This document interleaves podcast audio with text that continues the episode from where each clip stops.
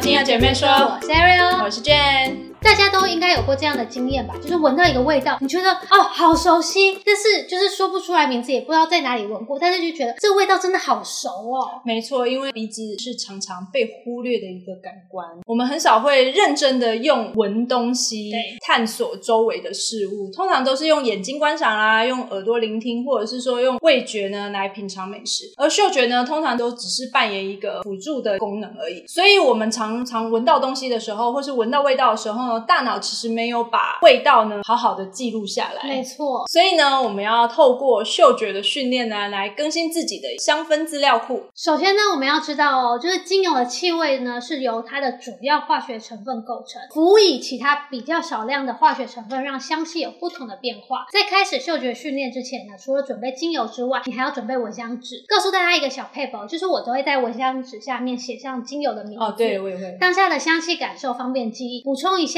你在做嗅觉训练的时候，一定要使用蚊香纸，没错，不要直接拿精油的瓶口来闻，因为那边的气味已经跟氧气做结合，不知道是前味、中味还是后味了，所以就不会这么准。一定要使用蚊香纸。准备完我们的前置作业之后呢，我们就要开始训练嗅觉的四步骤了。第一个呢，就是集中意识，就是呢，我们要闭上我们的眼睛，以免视觉干扰，让我们的意识完全 focus 在香气上面。可以从气味的成分相对简单或是香气独特的单方纯精油开始闻起，像是比较容易分辨的姜啊、红萝卜啊、甜橙等等，因为这些都是我们平常生活中就会碰到的食材，所以我们对于这些的气味会比较熟悉一点。就从这些我们熟悉的开始，或者是我们也可以从单方精油里面中单一比例比较高的，像是富含沉香醇的花梨木、浓厚蒙牛油醇的玫瑰草，或是充满伊巴胺油醇的澳洲尤加利开始。在吸闻的过程中呢，我们不需要这样的刻意的深深吸气，记得你要把注意放在你对香气的印象，而且立即把当下察觉到的前调香气记录下来。第二个呢，就是建立香气资料库了。你觉得呢？这个的味道的强度如何呢？很微弱，或者是说它很平缓、很温和，还是强烈直冲脑门的气味？用这种练习呢来判定气味的浓度。另外呢，它是什么类型的香气？属于哪一种调性了？例如果香、花香、草香，或者是说甜甜的香气，或者是说有辛辣感的香气。它臭臭的算吗？也算，就是脚臭味的香气这种也算。然后呢，接着试着将气味利用生活的感官呢，去帮你显示一丝丝熟悉的味道。比如说像是青草啦、泥土啦、雨水啦等等。我最喜欢的举例就是零零香豆，因为零零香豆我一闻到就说哦，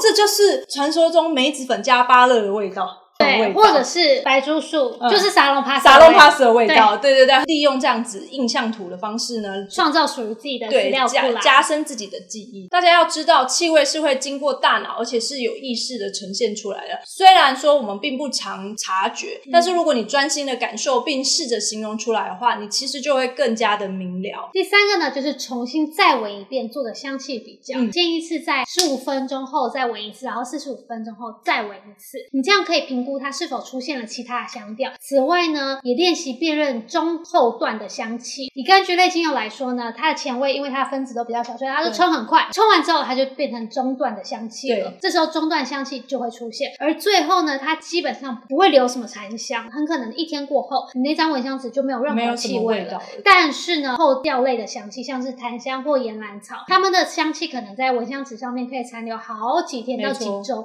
都没问题。当我们对精油的不不同主要化学的气味其实都有一些印象之后呢，我们便可以尝试进阶训练，比较一组就是香气类似的精油，例如佛手柑、葡萄柚或者是莱姆、柠檬这一组柑橘类的气味变化。再来，你们也可以丝柏、欧洲赤松、黑云杉、喜马拉雅雪松这些针叶类的做一个辨别，就是说看它的气味到底哪里有差异。像这样子比较之后呢，我们便能更细致的分辨出就是各种的气味，然后后续的精油。调香的时候呢，我们也可以更得心应手。像那个训练做到后面啊，会玩一个游戏，就是我请人在同样的蚊香纸上面滴上不同的精油，然后我就要依照它混合的气味去闻出里面应该要有什么样的。哦，那很难，那超难，那超难。好啦，前面都是讲训练的部分，嗯，但是呢，我们的人的嗅觉是很容易因为习惯了某个气味而变得迟钝无感的。对，所以呢，在练习蚊香的时候，少不了也会有嗅觉疲劳的时候。这时候呢，我们就可以打开窗户，换一换室室内的空气，让鼻子远离精油的气味，嗯然后才能继续闻香，不然你是闻不出什么东西真的闻不出来。那除了这个方式，其实也可以闻闻咖啡豆啊，或者是